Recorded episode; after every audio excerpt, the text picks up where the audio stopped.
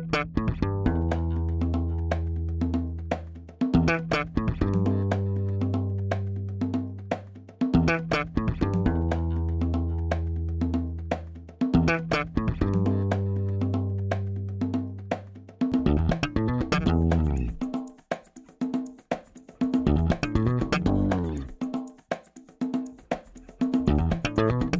Este é o Tapa da Mão Invisível, podcast destinado àqueles que querem ouvir ideias que abalam sociedades e que não são ditas na mídia tradicional. Bem-vindo, Paulo Fux. Tudo certo, Júlio? Tudo certo, a tua voz não tá abafada, então quer dizer que tu não está de máscara, é isso? Não estou de máscara, não estou com corona, pelo menos no momento. Sigo indefinido que nem boa parte do Brasil se já tive ou Pelo terei. que tu sabe, né, no momento, provavelmente. Eu vi um Twitter esse dia que foi genial, uma pessoa publicou assim, eu não aguento mais essa angústia, eu vou lamber um corrimão logo.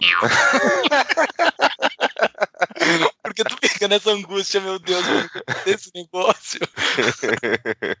Quem é que é o nosso convidado hoje, Júlio? O nosso convidado é o Fernando Ures, pedido bastante pelo nosso público. Seja muito bem-vindo, Fernando. Obrigado, obrigado pelo convite. E vamos, vamos lá, vai ser bacana falar sobre esses temas aí do momento. O Urich eu conheci muitos anos atrás, né, no IEE, é, e o cara me falou que era formado mestre em escola austríaca. Desse, bah, isso sim, isso. Tá muito antes da onda, né, Urich? Não sei se tu concorda. Pois é, bem antes de, de virar modinha, Virar antes modinha. de menos Marx, mais Mises, mais Mises, menos Marx, até não sei qual é que é a ordem. Mas sim, realmente foi em 2009 que eu comecei a fazer o mestrado e me formei em 2010. E até hoje não busquei meu diploma porque era uma burocracia dos infernos e eu nunca tive interesse em lecionar ou ser docente. Então eu fui fazer o mestrado não por conta de títulos, mas sim pelo conhecimento. Então nunca me interessei pelo, pelo diploma em si. É em qual universidade? Na Universidade Rei Juan Carlos de Madrid, com um catedrático lá ainda é o Jesus Huerta de Soto. Grande. Ah, grande. E tu vê, Júlio, o Urich se antecipou tanto a várias coisas que ele, ele falava de Bitcoin desde 2012. É isso, Urich? 2013, comecei em 13. 2013. Pois é, já É. faz sete anos, cara. Que loucura. É, que loucura. Eu me lembro, eu tinha recém entrado no instituto, fizemos um evento do livro do Moeda na Era Digital. Do Aí já foi 2014. Ali Isso no aí. Instituto NT de Hum. Cultura e Cinema, eu acho, não é? Isso, é assim mesmo. Que loucura. Mas antes da gente ir para o nosso, nosso episódio, Júlio, recadinhos únicos e iniciais. Momento, recadinhos únicos iniciais. Recadinhos únicos centralizados dentro de um único canal que você pode descobrir como nos seguir, como nos ouvir e como falar conosco. É só entrar no www.tapadamãoinvisível.com.br. Lá tem todas as formas de como interagir com o Tapa da Mão Invisível, comentar nas nossas redes sociais e pelos apps de podcast também. Está tudo lá. E também, né, o principal, que é o que deixa as luzes acesas do Tapa da Mão Invisível, como entrar no nosso Apoia-se, que é o apoia.se barra Tapa da Mão Invisível. Lá tem todas as recompensas e as metas que nós temos com o nosso público para cumprir e elas estão quase lá. A primeira meta está quase lá, Fux. É verdade, estamos chegando. Então, o que, que a gente vai tratar hoje, Júlio? Nós vamos tratar sobre aquele tema que nós já circundamos várias vezes em vários episódios. Só que agora a gente trouxe alguém que sabe, né? Não é só dois pitaqueiros falando. Agora é alguém que sabe para falar sobre o assunto com propriedade. Antes disso, tu leu metade do currículo dele, né? Tem a outra metade. O currículo dele é gigante. É mestre em escola austríaca e trabalha com investimentos na Liberta Investimentos. Ponto final. Esse é o currículo do nosso convidado, que eu só quero fazer um parênteses dessa época de quarentena e revoltas e tudo mais que está acontecendo na internet. Ostenta uma barba, assim como eu e o Paulo Fux. Não entrou nesse sinal de virtude que tá tendo aí, todo mundo tirando barba. Ai, eu vou tirar a barba porque eu sou, eu sou contra o corona. Ah, cata coquinho. Ele, ele tem barba fazer também. É, deixa eu fazer um parênteses. Se tu tá enfiado em casa e não tá convivendo com ninguém, não adianta tu tirar a barba, meu querido. Não vai servir pra bulhufas. Mas ok, vamos, vamos Tá lá. Mas não vai Acho- ter o que postar no Instagram, cara. Tem que- É verdade. Ah, acho que tu pegou. pegou no nevrálgico. Bom, Depois de Vamos- uma semana, a barba cresce, o cara posta de novo, daí fica um negócio repetitivo. Tem, Ah, tem, uma, tem uma pauta boa. a gente já falou de corona pelo aspecto médico com o nosso infectologista, o Dr. Ricardo Zimmermann. Quem não ouviu o episódio Ouça, hoje a gente vai falar pelo outro aspecto. Vamos falar do aspecto que muita gente tem falado, que é da economia e o que está acontecendo de forma geral, não só pelo lockdown, mas que esse cisne negro aí que veio massacrar o sistema financeiro globalizado. Mestre Urish, o que, que é esse sistema financeiro global que a gente tem? Cara, primeiro para começar, uma analogia que a gente tem usado bastante, quem está no mercado sempre fala, ah, é, tal evento é na verdade o alfinete que está furando a bolha, né? Estourando a bolha. E agora a gente tem dito que o coronavírus é o cisne negro que está furando, o que furou já a bolha que a economia mundial vivia. Mas eu acho que é um pouco mais dramático que isso, e se a gente pudesse fazer essa analogia, eu usaria a seguinte frase, que na verdade o coronavírus é o martelo que está estourando a bolha e quebrando a mesa e a cadeira e talvez o chão. Uhum. Porque realmente é algo muito sério. A gente está vivendo a maior pandemia desde a gripe espanhola. Espero que não chegue em número de mortos, mas realmente é um negócio que a gente nunca viveu e está tendo consequências que ninguém esperava ter que lidar. E isso tudo está estressando a economia, o sistema financeiro internacional, que já vou explicar, que já estava fragilizado e agora fica ainda mais fragilizado. E a gente começa a entrar numa série de medidas extremas inimagináveis de proporções que beiram o ridículo. Por exemplo, o estímulo americano agora é da ordem de 6 trilhões de dólares ou 30 trilhões de reais. É um negócio insano. Insano, completamente insano. Mas então, respondendo, o que é o nosso sistema financeiro internacional? Se vocês quiserem me interrompendo aqui para explicar alguma coisa, fiquem à vontade, o podcast é de vocês. Tá? Thank you. É.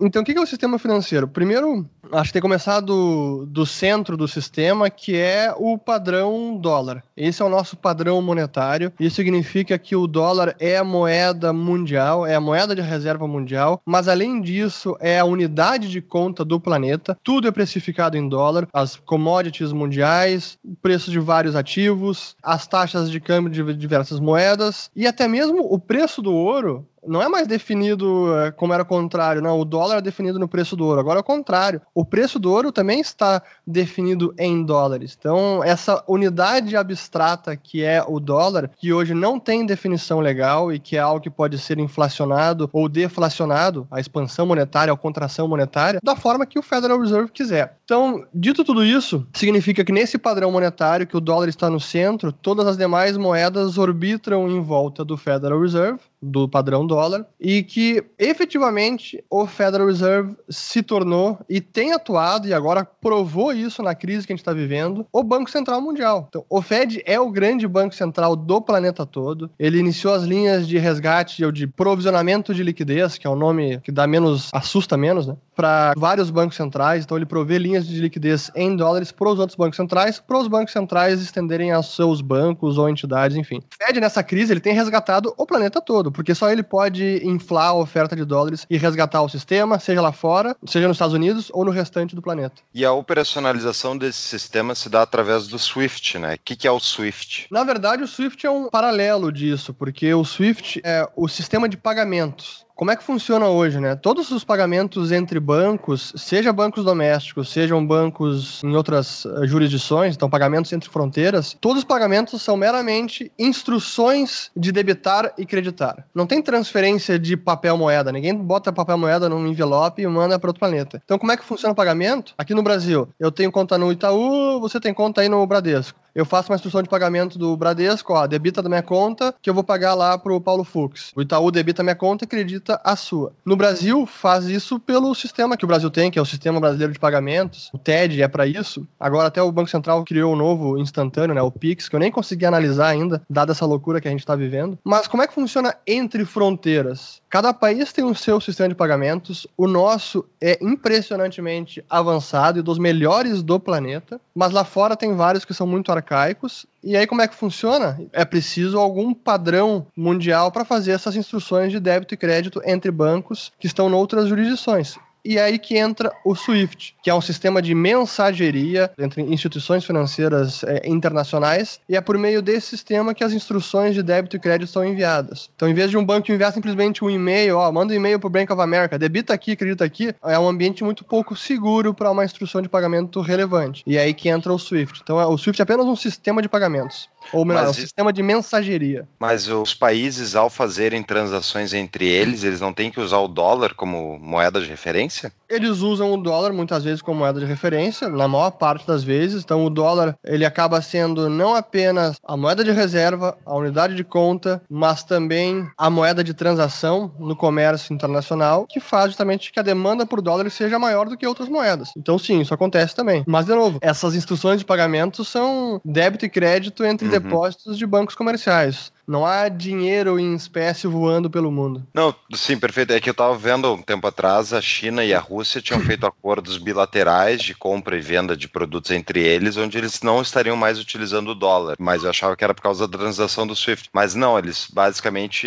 é só débito e crédito. Mas isso é importante. O que tu falou tem razão, porque embora o SWIFT seja uma entidade internacional e neutra, fica baseada na Suíça, ele acaba sofrendo pressão política e os Estados Unidos utilizam a sua influência e o poder de ser a, a moeda mundial para pressionar o SWIFT a não fazer transações, por exemplo, com o Irã Exato. ou Rússia, sei lá. Então, o dólar acaba sendo usado como uma arma também mundial nesse sentido. Nesse sistema financeiro, acho que todos os grandes países eles têm conexão, eles conseguem fazer transações entre eles e entre outros países também que não sejam tão grandes. Mas existe os Estados Unidos, o Fed especificamente, que tem um peso gigantesco dentro disso tudo, acaba sendo o garantidor como um todo, ele o cara que determina o padrão como um todo pela força do marretaço. Mas existe alguém que peita o Fed, existe uma força, como por exemplo da China, com esse baita PIB que eles estão agora, a China consegue fazer força frente ao Fed ou o Fed segue sendo o grande poderoso de tudo isso? Ainda segue sendo todo poderoso, porque qual é o grande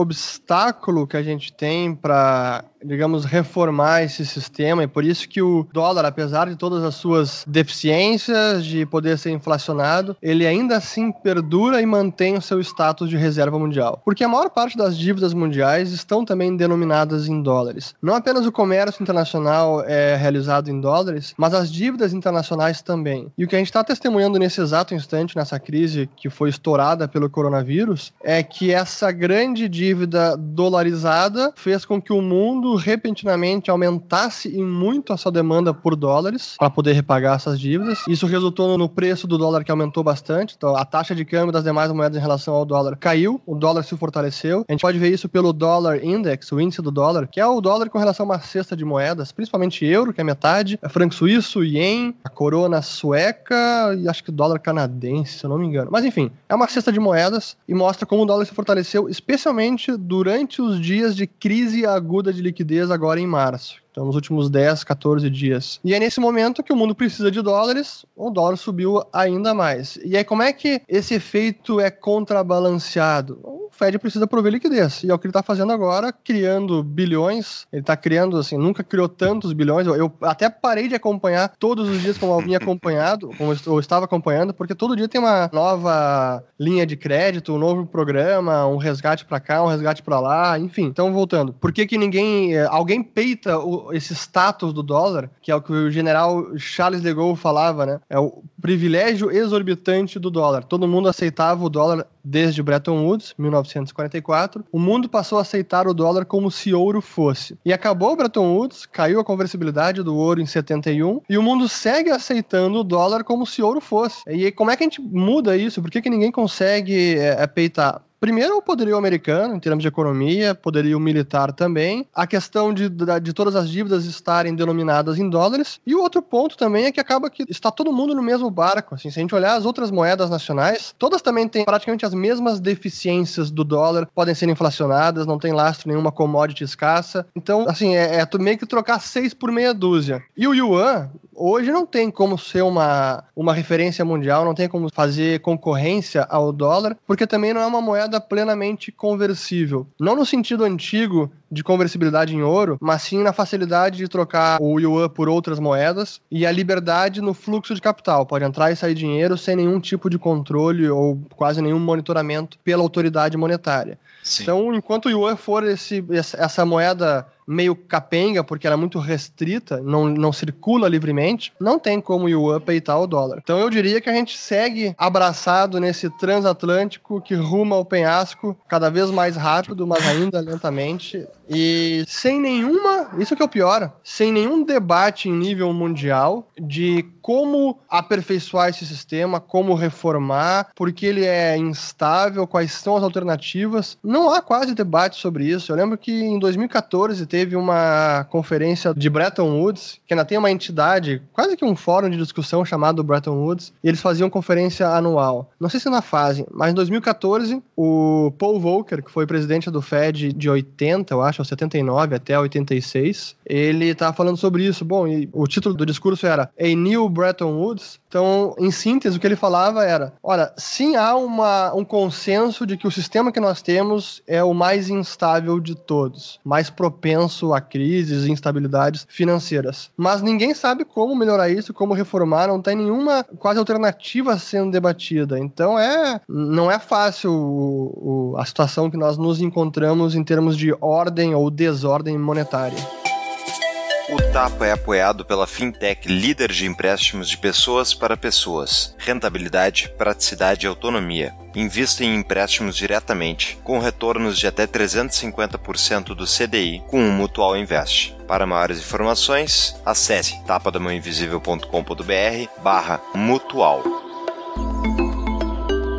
Não seria um ambiente perfeito para concorrência justamente entre países, um país despontar com uma moeda forte para justamente angariar dinheiro externo? É que aí entra também as teorias econômicas que hoje embasam a maior parte das políticas públicas, as políticas de bancos centrais, políticas monetárias, onde uma moeda que ganha valor, se aprecia, não é bom para a economia, é quase que pior que moeda que se deprecia é a moeda que se aprecia. Basta ver o que está acontecendo com o franco suíço, que historicamente foi uma moeda muito forte, e aí a gente teve, a partir de 2008, com a crise financeira, Fed inflacionando para resgatar bancos e famílias americanas, Banco Central Europeu inflacionando para resgatar países e bancos europeus. Então a, expansão monetária do euro e do dólar foi absurda. O que, que isso começou a causar no franco suíço? Uma forte apreciação O pessoal começou a buscar mais o franco suíço, o câmbio do franco em relação ao euro se apreciou muito. O pessoal vê sempre o euro em relação ao franco. Então, um euro comprava cerca de 1,30 francos suíços, e aí depois de 2010, 11, começou a cair tanto e chegou quase um para um. Então, um euro comprava um franco suíço. E aí o Banco Nacional da Suíça, que é o banco central do, do franco suíço, ele instituiu um negócio que eu nunca tinha visto, que foi um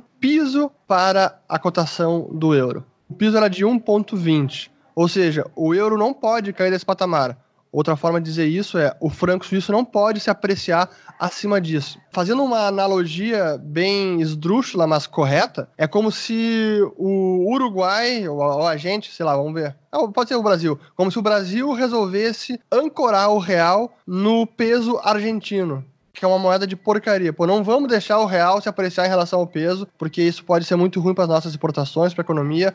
Vamos eh, ancorar a moeda no peso argentino, que é uma porcaria e está sendo desvalorizado. Foi isso que o Banco Central da Suíça, o Banco Nacional da Suíça, começou a fazer para frear a apreciação do franco. E foi feito numa magnitude tão insana que eu acho que em termos proporcionais relativos, né, o Banco Nacional da Suíça foi o banco central que mais inflacionou, ou que mais expandiu a sua base monetária. O balanço do Banco Central subiu de 2011 para agora mais de oito vezes, se eu não estou enganado. Assim, é uma insanidade. E por que isso? Para impedir que haja uma apreciação muito forte da sua moeda. Então, dentro desse ambiente que a gente vive, onde a ciência econômica dominante advoga ou depreciação da moeda e evitar qualquer custo apreciação, Como é que a gente consegue ver alguém sair desse, desse dilema todo, dessa espiral negativa de depreciação e dizer, não, opa, eu não participo mais dessa, eu vou deixar minha moeda se apreciar. É complicado. Os índices de inflação não estão registrando uma depreciação da moeda. Os ativos registraram isso, mas os índices de preço ao consumidor não tanto.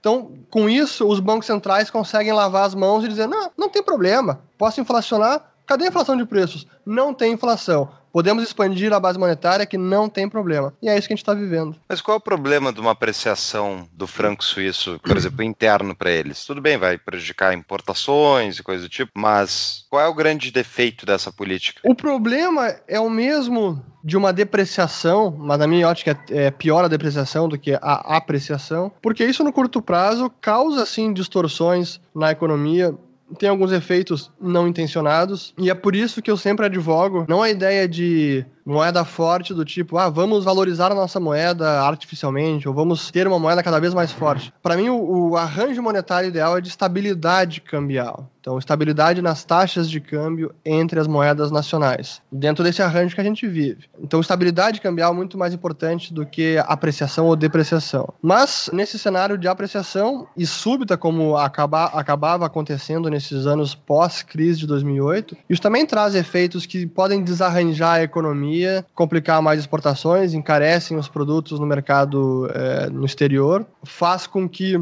a economia fique menos competitiva em termos relativos, mas tudo isso no curto prazo. Depois, em algum momento, isso se estabiliza. Mas se o cenário de, de apreciação ele continua, então esses efeitos eles vão podendo complicar ainda mais e trazendo distorções. Por isso que os dois cenários são ruins, tanto a depreciação da moeda constante quanto a apreciação da moeda constante também pode trazer efeitos deletérios. Mas se eu tivesse que escolher entre uma e outra, eu preferiria a apreciação da moeda. Né? Sobre a inflação que tu falaste ali, que os bancos centrais estão fazendo o que querem porque não está indo para a inflação. Os bancos centrais são culpados pela inflação, a inflação não é culpa do capitalista malvado que sobe o preço só para tirar dinheiro da população? O Roberto Campos sempre dizia isso, né? Ele tem até uma entrevista no Roda Viva que é muito bacana, que ele dizia, pô, o correto entendimento do que é a inflação traz consequências muito sérias. Porque se a gente entende que inflação é causada pelo empresário que vai lá e remarca os preços, porque é ele que está aumentando os preços, o culpado é o empresário.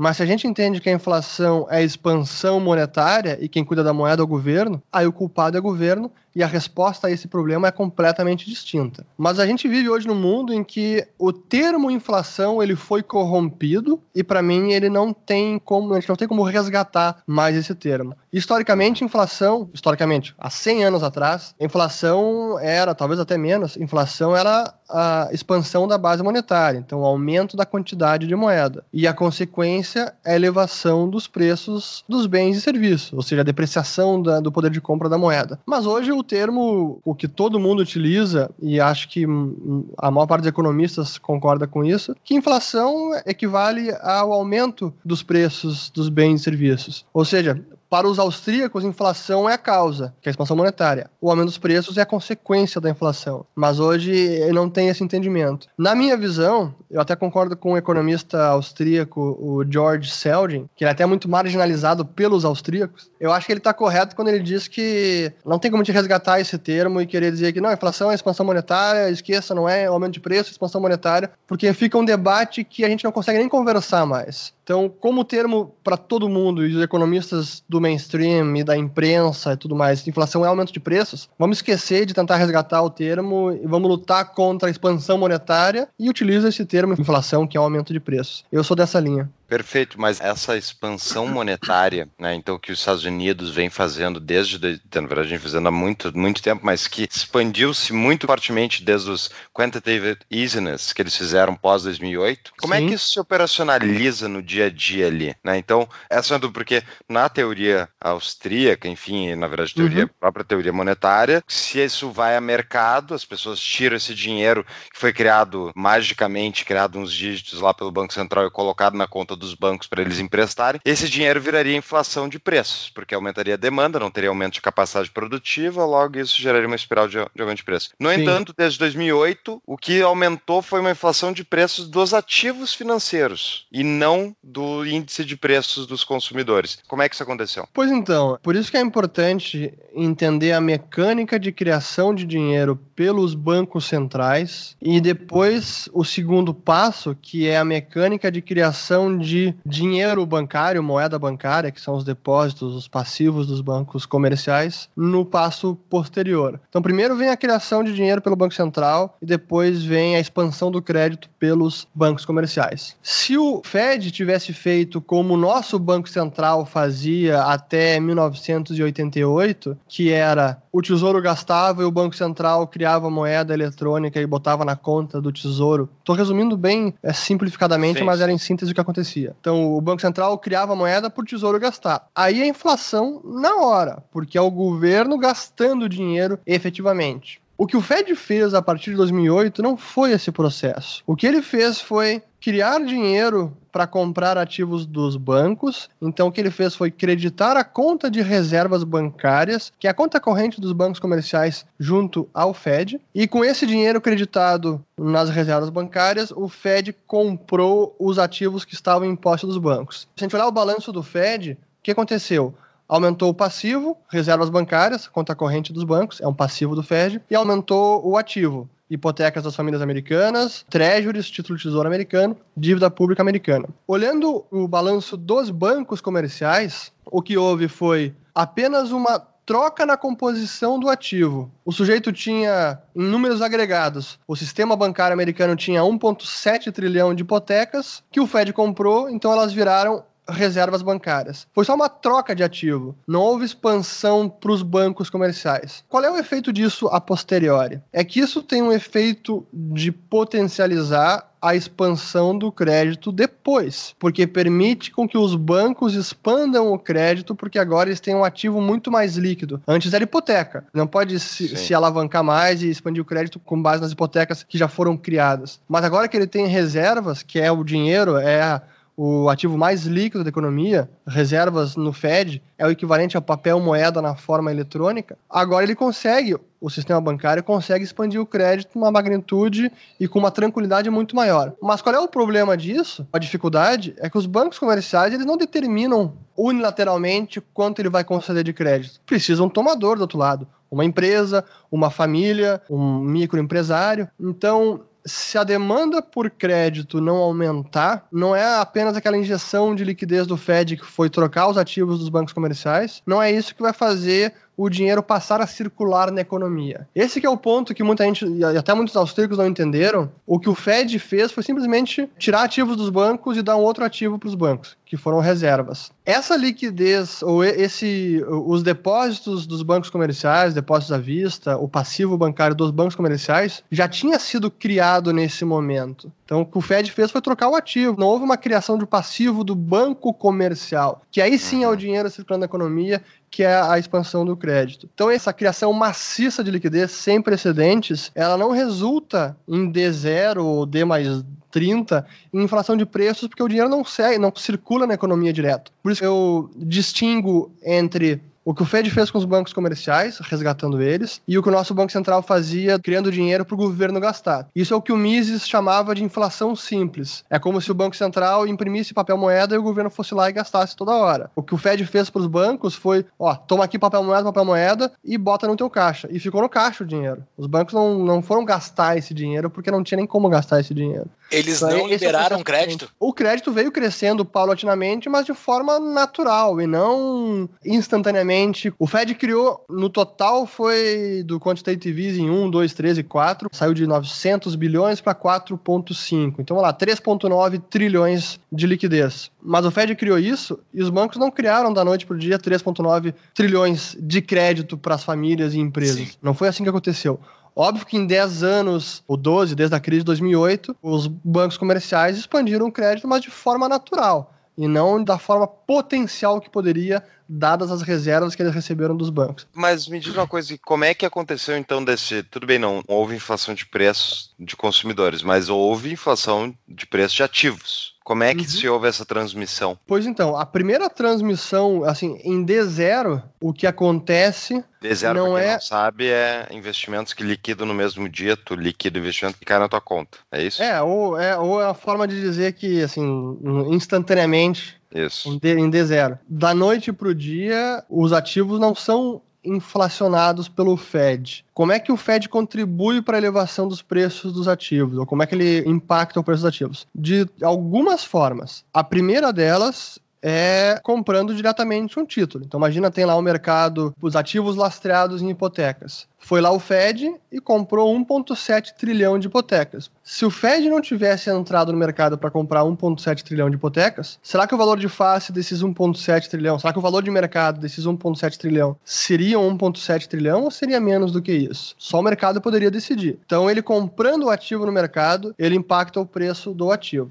Ou ele, pelo menos, ele consegue também remover o ativo do mercado, o que aumenta o estoque relativo que está disponível para ser comprado. É como se ele diminuísse o float de uma ação de empresa. A ação tinha milhões de ações sendo negociadas, metade o Fed comprou, sobrou tantas outras, só que elas estão sendo negociadas, então a quantidade é menor e pode afetar o preço. Essa é a segunda forma. A terceira forma é que, como os bancos ficaram muito mais líquidos, imagina, eles venderam para o Fed hipoteca. Hipoteca de 30 anos, 20 anos, do Joãozinho da esquina que tinha uma mercearia que sabe-se lá se ia pagar. O banco se desfez desse ativo e recebeu reserva bancária, que é o melhor ativo do sistema. Então, isso coloca o banco numa situação muito mais líquida, permite com que ele depois consiga prover mais financiamento para instituições financeiras, para investidores, para hedge funds. Então ele consegue turbinar a alavancagem do sistema em geral, seja provendo alavancagem para investidores e hedge funds, seja expandindo o crédito novamente para famílias, para empresas, para empresas que não dão lucro há décadas e conseguem se financiar no sistema bancário, né, no mercado de capitais. Então é dessa forma que o Fed acaba impactando o preço dos ativos.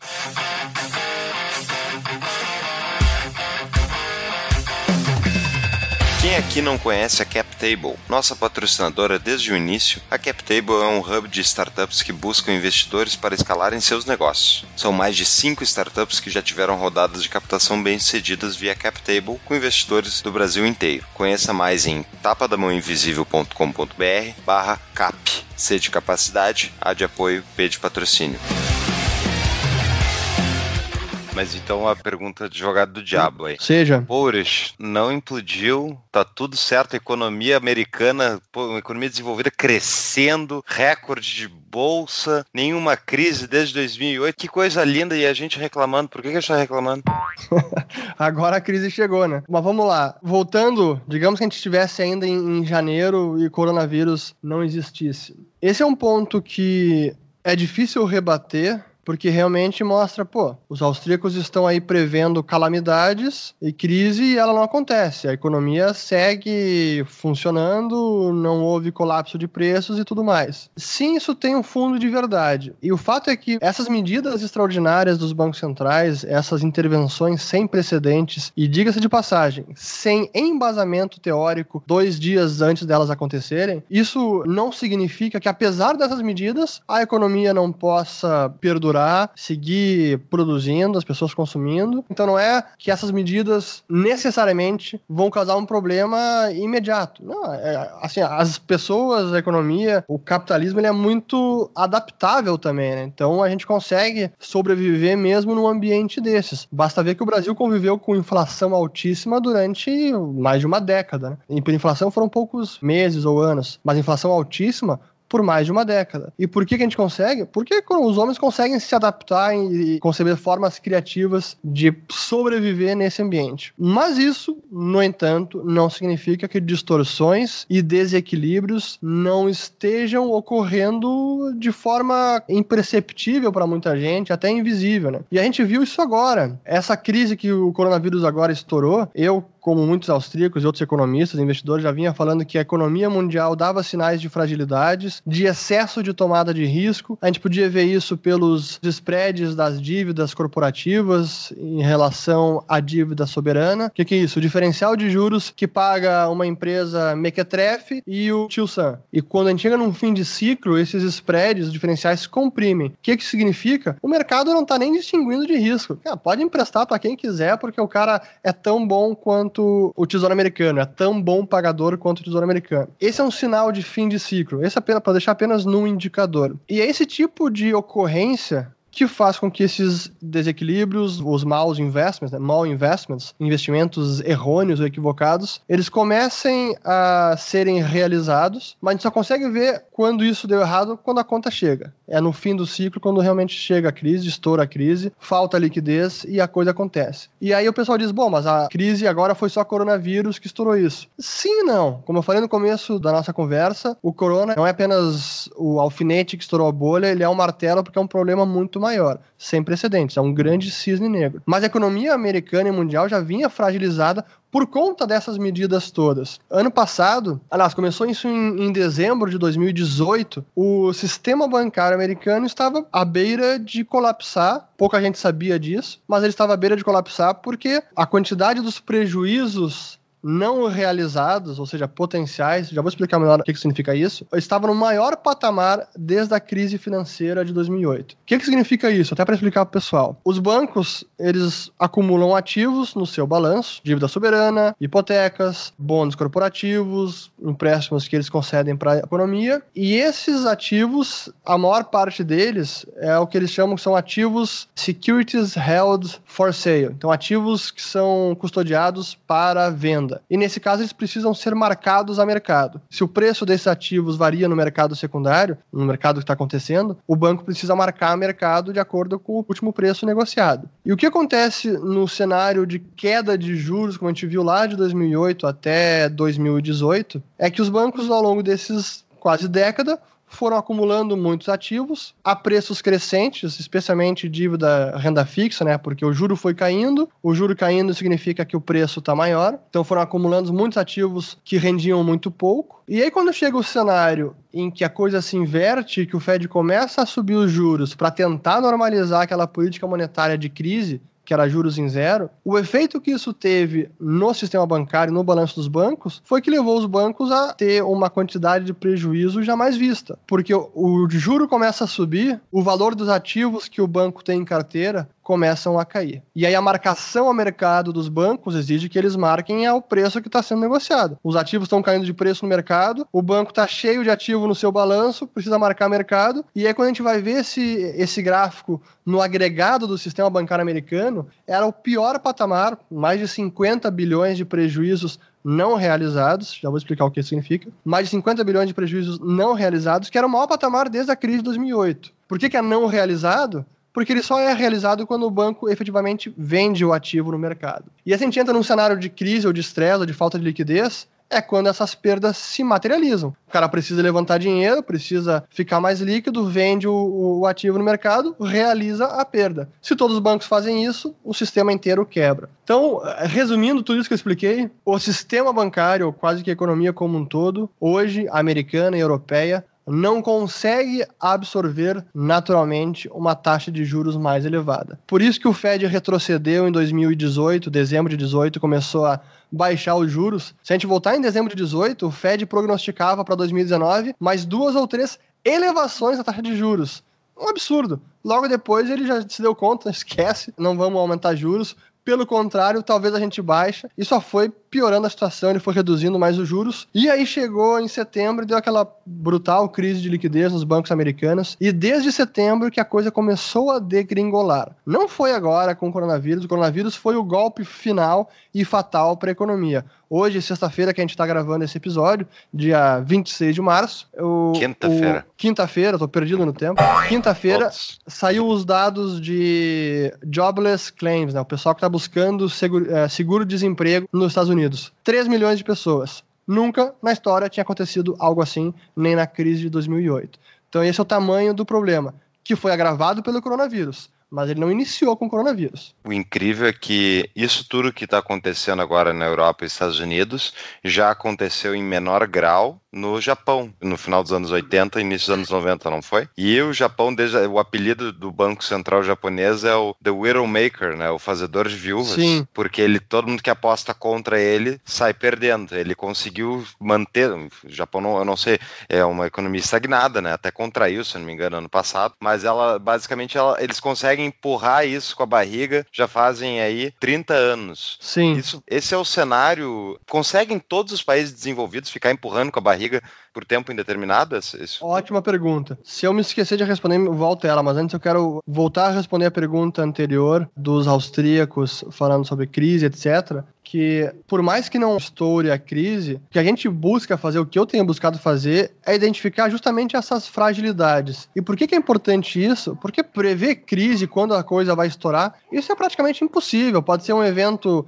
totalmente aleatório que ninguém estava prevendo, como ocorreu agora com o coronavírus. Mas quando a economia está numa situação frágil, qualquer choque pode descarrilhar tudo. Para mim, esse é, é, é, o grande foco dos economistas, é entender se há fragilidade e desequilíbrios na economia. Nível de alavancagem alto é uma potencial fonte de problema, porque quando a alavancagem é muito alta tem problema, cai faturamento, cai tudo, o cara pode quebrar da noite pro dia. Então é esse tipo de coisa que a gente precisa identificar. E outro ponto que apenas os austríacos sempre fazem questão de enfatizar é que estabilidade de preços ao consumidor, que é o fetiche dos bancos centrais, estabilidade de preços não equivale à estabilidade financeira. E é o que a gente viu em 2008, é o que a gente viu agora. O pessoal até 2008, 2006 vivia naquele confete para cima dos bancos centrais. Estamos na era da grande moderação. Conseguimos finalmente domar os ciclos econômicos. Preços estão estáveis, economia bombando, nenhum problema.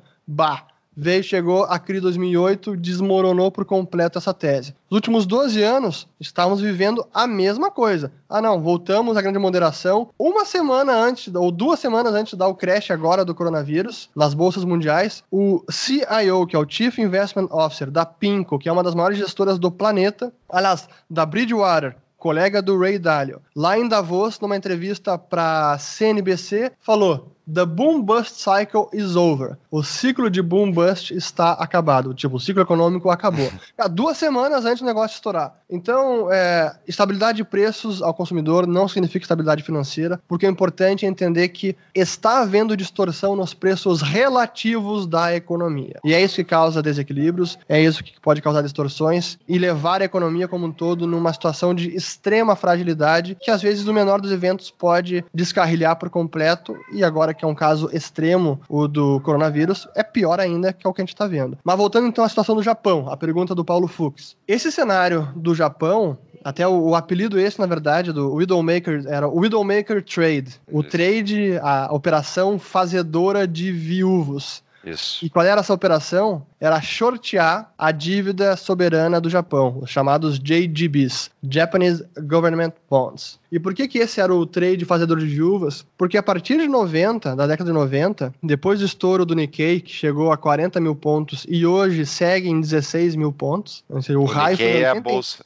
Nikkei, Nikkei é o índice Nikkei, a bolsa do Japão, chegou a quase praticamente 40 mil pontos em dezembro de 89 e aí estourou nunca mais chegou a esse patamar. E o que o Banco do Japão começou a fazer desde então, ele foi o pioneiro nos quantitative easing, afrouxamento monetário, e o governo japonês também, com estímulos fiscais, começou a aumentar o seu nível de endividamento, déficits crescentes, e qualquer um que fazia a conta, olhava a economia japonesa, a situação fiscal do governo, o alto endividamento, dívida sobre PIB crescendo, crescendo, crescendo, e o juro do título do governo japonês, ou de 10 anos, que ela estava em 1% ou 2%, o cara fazia essa conta e dizia: não tem como esse negócio não ir para cima e, cara, assim, tem que shortear esse negócio que não vai seguir crescendo de preço. E ano após ano, o título de 10 anos do governo japonês seguiu caindo de juros. Então o cara que entrava lá para shortear, que era o trade óbvio, qualquer um que fizesse conta ia chegar à mesma conclusão, o cara que ia shorteando o JGB só ia tomando na cabeça, tomando na cabeça, chamava a margem e perdia e perdia. Então isso acabou sendo cunhado como o trade fazedor de viúvas, shortear os JGBs, né? Apostar contra os JGBs. E será que a gente pode entrar nesse cenário agora com Estados Unidos, Europa, a Europa, em larga medida, já está um pouco nesse cenário, né? Porque as taxas de juros lá estão negativas de vários títulos soberanos há bastante tempo. A taxa básica de juros do Banco Central Europeu já está negativa há muito tempo, da Suíça também, da Suécia. A Suécia, acho que agora abandonou a taxa de juros negativa. Mas enfim, é uma situação muito anômala, é uma aberração. Agora, será que a gente pode viver isso por mais tempo? Quando é que isso efetivamente estoura? Acho essa é a grande pergunta. O que a gente. Eu tenho um, um, um, grupo com alguns amigos do mercado financeiro chamado Detox, onde a gente conversa sobre esses temas de mercado, de liberdade, governos e tal. E o que a gente chama de a grande crise, que seria o destronamento do dólar como moeda de reserva mundial. Então, digamos, a perda de confiança no dólar. Acho que essa é a grande crise. Quando é que isso pode acontecer? Cara, eu acho que ainda vai demorar. E aí, com isso, eu respondo a tua pergunta. Será que os bancos centrais conseguem levar isso por mais tempo? Eu acho que sim. Eu acho que conseguem arrastar por mais tempo. Talvez mais alguns anos, talvez mais alguma década, eu acho que é possível. Os austríacos, olhando agora em retrospectiva, é óbvio que é muito mais fácil concluir isso, mas eu acho que muitos austríacos subestimaram a capacidade desse sistema conseguir empurrar com a barriga, né? O famoso kick the can down the road, ficar chutando a lata ladeira abaixo. Então, a, ainda a gente vê isso ser possível e eu não descartaria mais uma década ou mais nesse sistema que traz uma série de fragilidades. Muito bem. Eu sou um cara pró-China. Não, é mentira, é brincadeira. Mas eu acho que a China pode fazer algo contra os Estados Unidos. Eu sou leigo no assunto uhum. uh, e eu quero que tu veja se eu posso ter razão ou não, ou se faz sentido. Porque a China detém boa parte dos títulos dos Estados Unidos, né? Boa parte desses ativos que estão lá no ativo do Bacen do Fed. O PBOC, o People's Bank of China. É, exato. Não, no Fed, no Fed, os ativos que detêm o dólar lá, o dólar uhum. ele é um passivo do Fed, né? Sim. E, o do, e no ativo do Fed tá hipotecas, essas podridões, tudo, e a dívida do próprio governo americano, né? Perfeito. Esses ativos, boa parte deles estão com alguém. Esses ativos, eles estão, boa parte, com a China, né? A dívida soberana americana? É. Não, a China, eu não sei como é que tá agora a estatística, mas eu acho que ainda é o maior detentor individual. Era uns da 3 trilhões de dólares. americana. É. Se eles entrarem vendendo as ganhas, assim. As ganha. Gaúchês que significa prevaler. Seguindo as regras. Contrário de as brinca.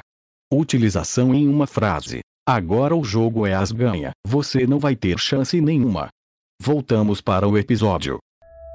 Se eles pegarem e venderem esses títulos, elas ganham no mercado. Não seria uma guerra financeira? Eles, eles, eles não iam conseguir atirar, porque se eles entrarem vendendo com tudo no mercado, isso vai cair o preço do papel, vai subir a taxa de juros, os Estados Unidos vai se ver com a calça na mão, não vai? O as ganha é bem coisa de gaúcho, né? É, eu ia usar a FU, mas ninguém sabe o que é a FU, eu usei as ganha. É pior ainda, né? Cara, então, esse aqui é o problema, porque está todo mundo no mesmo barco em tese, a China poderia fazer isso. Por que ela não faz? Porque ela também precisa de dólares. E os dólares da China estão materializados na dívida americana que ela detém. A própria China, ela tem muita dívida dolarizada, seja de empresas, de famílias, principalmente de empresas. Como ela precisa importar também, ela é um grande importador, exporta e importa. Para ela pagar importações, ela precisa de dólares. Então, esse fluxo internacional, comércio internacional, ainda sendo baseado em dólares, as dívidas internacionais ainda sendo denominadas em dólares, o mundo não aceita o yuan da China. E os parceiros comerciais da China não vão aceitar o yuan tão cedo, talvez nem aceitem. Quem é que realmente vai, em sã consciência, vai confiar no Partido Comunista Chinês? Não vai. Então, a própria China depende essas reservas são Maia, enormes, mas ela confia. depende delas. O Rodrigo Maia confia que ele estava tendo reunião esses dias. Eu vi no Twitter, isso é verdade. Então, ela está no mesmo barco. Ela não pode desovar esses dólares porque ela precisa desses dólares. É, é, uma, é uma situação geopolítica muito interessante. E agora que deu então o estouro dessa bolha, corona dizimando as economias, o Fed, né, o Banco Central Americano, está enfiando trilhões de dólares aí para garantir a liquidez então de todos esses problemas, desses títulos podres que estava comentando Urish. Mas a minha dúvida, agora está entrando a teoria monetária moderna, como se chama, né, que é aquela ideia do governo então distribuir cheques de dinheiro, eh, cheques, enfim, basicamente dinheiro do helicóptero, né, só que de uma, de uma maneira mais é mais arrumadinha, que é basicamente enviar dinheiro literalmente para as pessoas aguentarem a crise e tal. Será que isso não vai ser o catalisador da implosão do sistema? Porque se eles descobrirem, e isso é até pergunta para os outros economistas, né? Tem muito economista aí que se diz liberal, que gosta de Banco Central. Eu, esse, para mim, esse é o ponto de corte. Né? Os caras não podem defender Banco Central e se dizer liberal, defender o sangue do sistema com o Estado, mas ok. Agora, o ponto principal é: se isso tudo funciona e não dá nada, então assim, ó, vamos parar de cobrar impostos nos Estados Unidos. Né? No Brasil não pode isso, o Brasil não tem reserva de valor de ninguém. Agora, por que, que os Estados Unidos cobram impostos? É só imprimir, é só enviar dinheiro para as pessoas, a economia gira no seco, não tem problema. Né? Não é possível, não é possível que esse negócio continue rodar dessa maneira e os caras ficam enfiando cada vez mais penduricalhos desse tipo e não tem nenhuma consequência. O que, que tu acha dessa proposta da teoria moderna monetária por exemplo? Eu acho espetacular. Eu adoro ela. Quero ver ela, quero ver ela na prática a fuzel entrando a milhão para destruir de uma vez tudo isso. a fuzel. Assim, primeiro, a teoria monetária moderna não é nem teoria, não é nem moderna, né? Porque essa ideia de financiar gasto público imprimindo moeda, assim, esse é, é o que há de mais velho. É, a teoria monetária moderna ela advoga que o próprio Banco Central monetize a dívida soberana, o que no caso brasileiro é vedado pelo artigo 164 da Constituição Federal. Mas isso não, não impede que o Banco Central monetize de forma indireta no mercado secundário. Mas esse é um detalhe técnico que ninguém se importa. Mas voltando então, eu entrei numa tangente aqui. Então essa seria a ideia. O Banco Central efetivamente criaria dinheiro para o governo gastar. Hoje o Tesouro, para quem não sabe esse detalhe técnico, o Tesouro não tem conta corrente em nenhum banco. A conta corrente do Tesouro fica no Banco Central. Então, uma das contas do passivo do Banco Central é o caixa do Tesouro. Então, o que a teoria moderna advoga é meio que, cara, acredita o dinheiro lá na conta do Tesouro, ganha os títulos, né? Recebe os títulos do Tesouro diretamente e acredita na conta do Tesouro. E ele vai gastando esse dinheiro e eles dizem lá por A mais B, a, os, os teóricos dessa teoria, que isso é, possivelmente não teria inflação de preços, que é uma excrescência, mas enfim, essa é a teoria. Isso ainda não foi, não é isso que eles estão propondo ainda já na prática, embora isso possa chegar logo logo. Agora a ideia ainda mais radical porque a ideia do helicopter money. Ou seja, é o governo americano. Assim, é, só fazendo um parênteses aqui. É. O nível de medidas insanas, extraordinárias, que beiram o ridículo, o inacreditável que a gente viu acontecer nas últimas duas semanas. Cara, assim, é, eu, eu nunca imaginei que a gente fosse ver tanta coisa em tão pouco tempo. Isso me assusta como isso tudo tá, tá evoluindo tão rápido, sabe? O coronavírus destruiu as coisas de uma forma tão avassaladora que essas medidas que pareciam completamente ridículas e absurdas são levadas a sério e estão sendo levadas a cabo. Isso é o pior de tudo. Então essa ideia de conceder cheque para as famílias americanas, como o Trump falou que vai fazer, que eles vão enviar cheques para as famílias americanas, cara, assim, fora a logística de como é que eles vão fazer isso, imagina realmente botando cheque, vão mandar pelo correio americano lá, United States Postal Service entregando cheque de casa em casa. Vai dar superávit, a estatal. Exatamente. Então, eu acho que sim, a gente começa a entrar em águas, como é que diz? É, uncharted waters, né? Não mapeadas, não. Águas não mapeadas, acho que é o nome, né? É, águas desconhecidas, terreno desconhecido, vamos lá. Mas que tem chance de dar um grande problema, porque se toda essa liquidez for criada, se todo o estímulo fiscal for realmente gasto pelo governo americano e gastar esses trilhões, Imaginando os choques todos que houve na economia americana e mundial, choque de oferta, produção parada, choque de demanda, ninguém compra nada, ninguém está demandando quase nada, a não ser bens essenciais, não dá para dizer ainda qual vai ser o cômputo final disso tudo. O que, que vai contrabalancear? Pô, caiu a oferta, tende a aumentar o preço dos bens e serviços. Pô, mas caiu a demanda também. Então, digamos, digamos que esses dois fatores se anulem. Caiu a demanda, caiu a oferta, então os preços ficam inalterados. Nível de preços. Mas agora vai entrar o Fed e o governo americano dando dinheiro de graça para as famílias, talvez seja imprimindo de fato dinheiro ou levantando dívida junto ao Fed que monetizaria a dívida. Eu entendo que esse processo todo pode ser altamente inflacionário. Vamos testemunhar uma expansão monetária por conta do Fed. E dado esse cenário todo de terra arrasada, isso pode resultar sim numa grande inflação de preços. O que é tão bizarro no momento atual, lá nos Estados Unidos a gente não viu isso ainda. Mas no Brasil, o IBGE não está mais coletando preços por conta do coronavírus. Então até isso a gente está agora em terra desconhecida. Assim. Qual é a inflação de preços? Não sabemos. O IBGE não está coletando preços. Então a gente pode dizer que não tem, que não temos, hum, tá. realmente não temos índice de preço no Brasil. É, lá fora não sei como é que isso está acontecendo. Mas eu acho que há grandes chances disso dar errado. Nesse momento está sendo celebrado pelo mercado, por muitos economistas e políticos, mas eu acho que pode dar muito errado e a gente pode finalmente, talvez, entrar num episódio de inflação de preços elevada, sim talvez década de 70, início dos anos 80 nos Estados Unidos, acho que pode acontecer. Esse cenário fica mais provável agora. Hiperinflação, acho muito, muito difícil. Até porque eles exportam a inflação deles, né? Pois é, como o dólar é demandado mundo afora, então é complicado. Nós temos o nosso patrão, o patrão do Tapa da Mão Invisível, senhor Adriano Benetti, que mandou uma pergunta que daí traz para Terras Tupiniquins, esse nosso problema que a gente está vivendo aí. Momento Patrão Pergunta.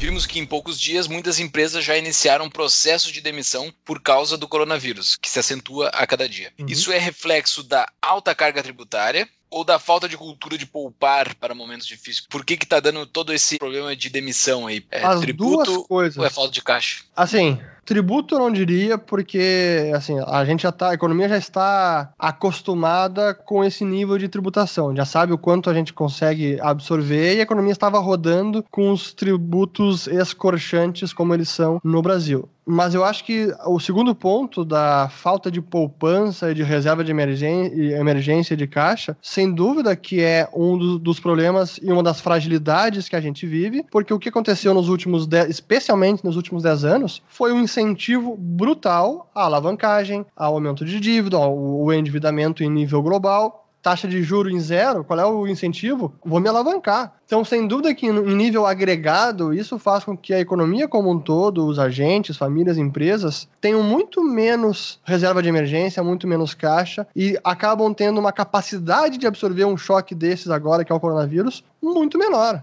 E isso agrava o problema. O coronavírus é um, cara, é realmente está destruindo muitas economias. Mas se a gente junta as duas coisas, uma economia fragilizada, não há capacidade de absorver uma perda maior, um, um período de parada, e o coronavírus, aí é a receita para a crise perfeita, né? E o coronavírus aí que é o, é o problema tão grande que a gente está vendo, porque a gente nunca viu nessa magnitude, por isso que eu digo que também é sem precedentes, é algo muito sério, por conta do lockdown, das medidas altamente restritivas, a demanda de muita coisa caiu a zero da noite para o dia. Muitas empresas, indústrias, setor de serviços, empresas aéreas, turismo de eventos, cara, a demanda desapareceu da noite para o dia. Isso Óbvio que tem um efeito brutal em várias empresas, na economia como um todo. E não apenas isso, não apenas nesses setores, mas é na economia como um todo, é o que a gente viu nas últimas duas semanas, essa busca por liquidez. Porque imagina, a gente consegue extrapolar isso, por isso que eu gosto da escola austríaca, né? A gente começa analisando o indivíduo, o comportamento individual, a gente consegue entender o comportamento no agregado, somando todos os comportamentos. Se a gente que é pai de família ou empresário vê esse cenário de incerteza abrupta súbita, intensa, o que, que o cara faz? Vou frear gasto, vou consumir menos, vou aumentar minha poupança, vou me desfazer de ativos mais arriscados, não vou contrair endividamento, não vou pagar o banco, talvez, porque eu não posso, não sei se, vou se eu vou faturar na semana seguinte ou no mês seguinte. A reserva de emergência, se é que o cara tinha, vira praticamente quase toda a liquidez do sujeito. Então, se a gente imagina que esse é o comportamento esperado de uma pessoa, extrapola isso para várias pessoas, para várias empresas, para um setor inteiro, para uma cidade, para uma região, para um estado, para um país, essa busca desenfreada por liquidez é que fez essa derrubada global nos preços dos ativos, secou a liquidez para tudo que é ativo. No Brasil, dívida privada, que era o xodó dos investidores no ano passado, secou a liquidez, fazendo o Banco Central ter que intervir agora, na segunda-feira, anunciou a linha de crédito para isso, para fomentar a liquidez no mercado secundário de dívida privada. Então, realmente, é uma consequência também, o nível da queda que a gente tem agora é consequência desse sistema monetário também. A intensidade do problema hoje é consequência desse sistema que estimula endividamento, que estimula alavancagem, que penaliza o poupador, penaliza o cara que tenta guardar com dinheiro para quando tiver temporada de chuvosa ou de tempestade. Esse sistema penaliza isso. O incentivo é se endividar, não é poupar. Juros em zero, porque eu vou poupar, vou me endividar. Só que quando vem um problema, e ele inevitavelmente vem de tempos em tempos, pega todo mundo desprevenido. E aí o que seria um problema grave se torna altamente gravíssimo, né? que é o que a gente está vendo agora. Vamos então para as perguntas finais, Fernando. Diga. Temos esse caos todo aí plantado por bancos centrais, uma economia extremamente frágil globalmente. Duas perguntas. A primeira, qual seria a solução de saída que tu aplicarias para esse sistema, né? Que é, pode ser que o cara até queira normalizar, que nem eles tentaram subir os juros dos Estados Unidos e eles viram que não conseguem. E depois, qual seria o mundo dos sonhos do sistema financeiro austríaco libertário, aí, digamos, se fosse desenhar a ideia de um sistema, qual seria o sistema do Fernando Se eu fosse um planejador central, com a caneta Mas na mão, pode, pode escolher planejar nada, né? Diga-se passagem. eu estabeleço o caos. Não. Não é por aí. Vamos lá. Para mim, esse é um dos maiores problemas do nosso tempo e que é um problema maior porque ele ainda não é visto como um grande problema. Muitos economistas acham que a ordem monetária e a capacidade dos bancos centrais de criar liquidez, criar dinheiro é uma propriedade a ser a ser louvada, é assim que eles veem, a ser admirada, mas na verdade isso não é. Então, primeiro, não tem nem essa consciência sobre o sistema. Mas, tentando responder, acho que o sistema monetário mundial ele precisaria ser reformado, primeiro, num consenso entre países. E eu estou visando, primeiro, pensando em minimizar os estragos que uma reforma desordenada poderia ter. Porque é claro que isso poderia ocorrer. Então, acho que precisaríamos primeiro voltar a um consenso de como reformar a ordem monetária mundial, como foi feito lá com Bretton Woods, e voltar a algum sistema menos suscetível a arbitrariedades que a gente tem hoje, essa capacidade de inflacionar. Então, eu advogaria primeiro, talvez voltar a um padrão ouro. Cara, não, não sei. É difícil. Agora, pensando mais, voltar ao que a gente tinha antes de padrão ouro, todos os países ter uma âncora no metal, para mim seria menos, menos instável do que a gente tem hoje. Mas em paralelo a reformar a ordem monetária, a gente precisa também entender a instabilidade gerada pelo sistema bancário. E é aí que é uma das fontes de instabilidades, e por isso o Banco Central acaba tendo que socorrer o sistema bancário muitas vezes, porque a gente vive na era da chamada iliquidez sistêmica. Isto é, os bancos comerciais em praticamente todos os países, em maior ou menor grau, eles estão a todo instante ilíquidos. O que significa isso? Que os ativos que eles têm no balanço vencem num prazo bem superior ao prazo que vencem os passivos. Para falar no jargão uh, financeiro, os bancos se financiam no curto prazo para investir no longo prazo. Então, uma alavancagem de curto prazo para investir no longo prazo. É claro que isso traz instabilidade. Depósito à vista é exatamente isso. Como é que o banco faz quando ele concede uma hipoteca? Ele cria lá um depósito, depósito à vista para o Paulo e crédito e débito, aliás, no lado do balanço hipoteca Paulo Fux. Então o banco está monetizando aquele título do Paulo Fux. Então aí a gente já tem um descasamento de prazos, que os economistas chamam de transformação da maturidade, absurdo. Ou seja, tem um passivo, que é um depósito que vence a qualquer instante, e um ativo, que é uma hipoteca que pode vencer em 30 anos. E é assim que funciona a prática bancária no mundo inteiro. Enquanto o sujeito não for lá no banco e demandar o depósito à vista, esse arranjo pode permanecer. Ou seja, enquanto a gente segue rolando a dívida que o banco tem com a gente, porque o depósito à vista é uma relação credora-devedora, banco e cliente, enquanto a gente segue rolando essa dívida e não vai lá e resgata, o banco não tem nenhum problema de liquidez. Mas se isso acontece, ele está quebrado. A liquidez torna ele insolvente porque ele não consegue pagar. Então esse é o problema central, são os dois problemas centrais, a ordem monetária em conjunto com o sistema bancário que é instável. E é como a gente resolve essas coisas? Para mim, primeiro é com mais liberdade, sem dúvida, é liberdade de escolha de moeda, liberdade de produção de moeda, acabar com o monopólio e com as leis de curso legal, e aí o mercado em algum momento vai encontrar o ponto ótimo. Eu sou um grande devoto do mercado, que os indivíduos em liberdade sabem escolher o que é melhor para si, e no caso do dinheiro não é diferente. Então esse seria o primeiro ponto, dar mais liberdade, acabar com lei de curso forçado, e também no caso do sistema bancário, voltar à prática que é a característica principal do capitalismo, onde você pode colher os frutos do seu trabalho, mas você também arca com as consequências dos seus erros. Se der um problema, o prejuízo é você que assume. E hoje, nesse sistema bancário mundial que a gente tem é, o tal do risco moral institucionalizado, porque o Banco Central ele sempre tem a capacidade de resgatar os bancos. Se os bancos fizerem alguma coisa errada, tomarem muito risco, as apostas não derem certo, ou estiverem numa situação de liquidez grande, como eles costumeiramente estão, o Banco Central pode ir lá e resgatar o sistema. Então é um sistema muito perverso, de incentivos perversos. Enquanto isso não for atacado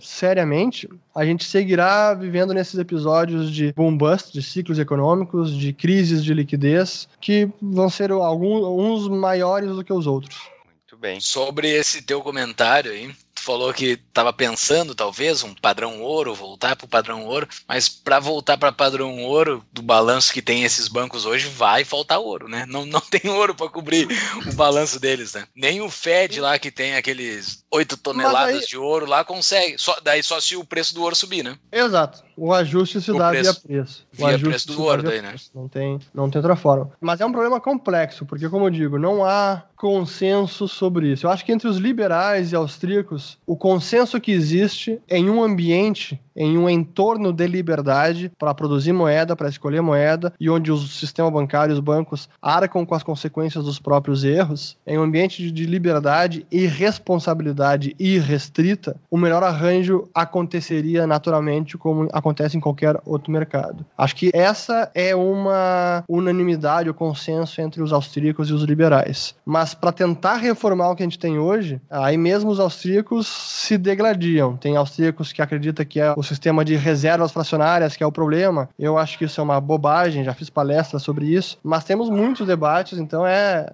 é um problema difícil. Beleza. E falou que a gente está numa corrida por liquidez, né? Uhum. O atual momento é corrida por liquidez. Tu falou até que nessas últimas duas semanas, hoje é dia 26 de março, nessas últimas duas semanas ocorreram coisas completamente sem lógica e esse episódio vai ser lançado daqui a 10 dias, então é provável que esse episódio esteja defasado, porque vai ter muita coisa sem noção que vai ocorrer nos possível. próximos 10 dias, nos próximos 8 dias, na verdade. Mas a minha pergunta é a seguinte: nessa corrida por liquidez, estamos num risco de ocorrer corrida bancária? Corrida bancária, para quem não sabe, é no momento que todo mundo vai pegar o seu dinheiro do banco porque está com medo por alguma coisa do futuro. E como o Fernando acabou de falar, os bancos são uma fraude, os balanços deles são umas fraude, e eles estão tudo quebrados. Se todo mundo sacar, eles não vão ter dinheiro para entregar. A gente está nesse risco, tu acha que Pois então, assim, que não, não porque os bancos centrais conseguem criar a moeda se precisar resgatar algum banco. Então, na prática, não. Acho que é muito improvável. E olhando isso, até um, um elogio, né? O, o nosso sistema bancário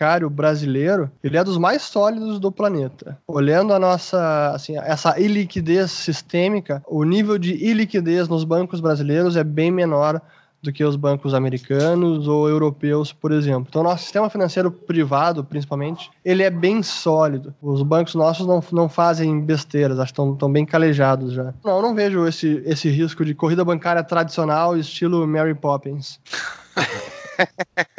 Ah, então, considerações finais, Urich. Tu não me respondeu. Qual é o sistema que tu acreditas que deveria existir? Digamos, não temos que fazer transição desse horror para um dos nossos sonhos. Só tem Ah, a para mim o sistema é, é liberdade. Liberdade. É um sistema de liberdade e responsabilidade irrestrita. Porque a gente não tem como prever. É naquela ideia do Hayek de liberdade monetária, é, eu sigo na mesma linha. Mas eu, eu, eu reconheço que, pensando hoje em dia, esse sistema é quase uma utopia. Porque a gente precisa mudar muita coisa, né? Assim, até a própria cultura das pessoas de que o Estado precisa ajudar, precisa resgatar, precisa socorrer. Assim, ninguém consegue admitir quase a possibilidade de arcar com as consequências dos próprios erros. É muito difícil isso. Então, teria que até mudar a questão cultural. Não é, não é algo fácil, realmente é- não é algo fácil. Temos trabalho pela frente, então, para todos nós aí. Temos que aumentar os ouvintes dos nossos canais para as É pessoas aí. ficarem cientes disso. Então, É isso aí. ajudem a espalhar o trabalho do Urich, o nosso, e vamos ver se a gente consegue explicar para as Assim, pessoas por que que elas. Ah, Fel- felizmente,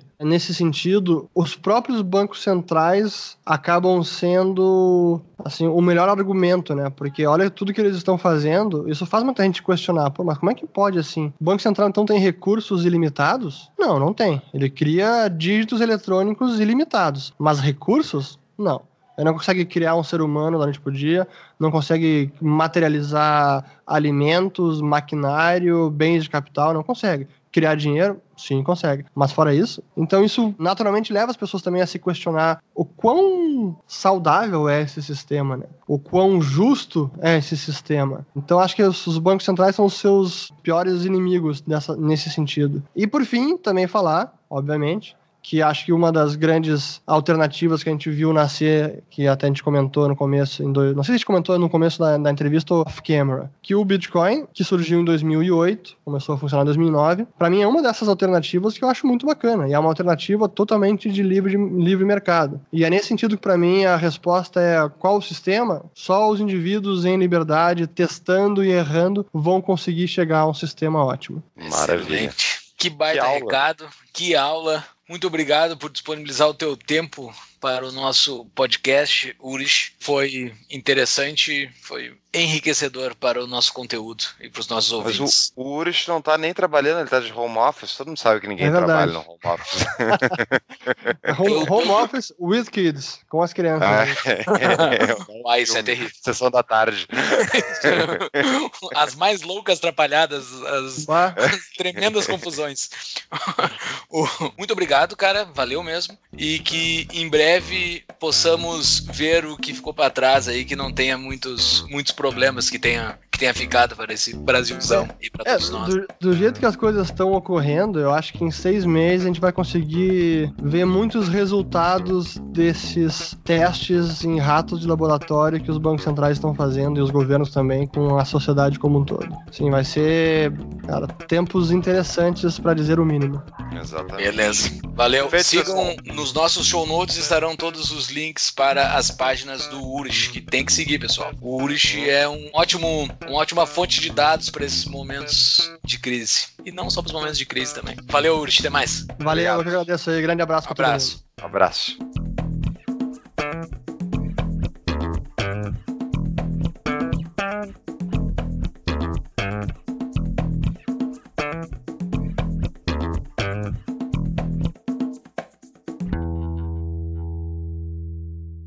Não economista que não contribui pro Corecon, pode botar. Hum, hum, hum, hum.